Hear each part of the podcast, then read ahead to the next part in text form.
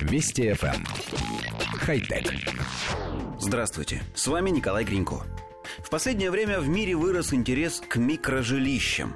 Одним из примеров является компактный дом в виде бетонной трубы Opod Tube House от архитектора Джеймса Лоу, который хорошо подойдет молодым людям, желающим снизить к минимуму затраты на коммунальные услуги за жилье в крупнейших городах мира. Недавно появившиеся в Гонконге эти крошечные дома созданы из бывших бетонных водопроводных труб диаметром около двух с половиной метров, и предназначены они для проживания одного или двух человек.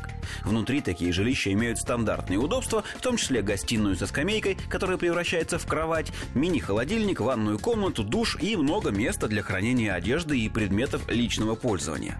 По словам архитектора, эти дома являются практичным решением не только для молодых людей, ищущих себе квартиру, но и для городских властей, которые могут предложить своим горожанам достаточно доступные варианты.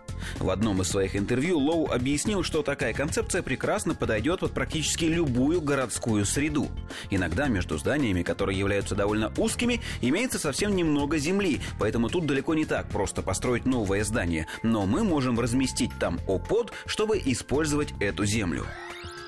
Коллектив редакции нашей программы поясняет. Дом, который придумал гонконгский инженер, представляет собой бетонную трубу диаметром 2,5 метра и длиной метра 3-4, лежащую на боку. Лоу предлагает складывать такие дома в пирамиды, решая таким образом проблемы густонаселенных городов у нас сразу же возникло множество комментариев. Во-первых, хорошо, что изобретения внедряют в Гонконге, а не у нас. Выдержать суровую российскую зиму в таком жилище будет непросто. Во-вторых, изобретение не кажется нам чем-то новым. Цилиндрические жилища из старых топливных цистерн известны еще со времен Советского Союза и использовались с должным утеплением, конечно, как временное жилье довольно широко.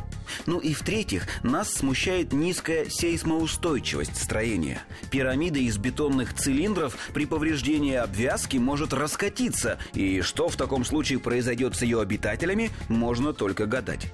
На наш взгляд, идея весьма спорная и вряд ли найдет широкое применение. Впрочем, единственным вариантом, где у бетонного домика трубы есть хоть какие-то перспективы, нам кажется дачный участок.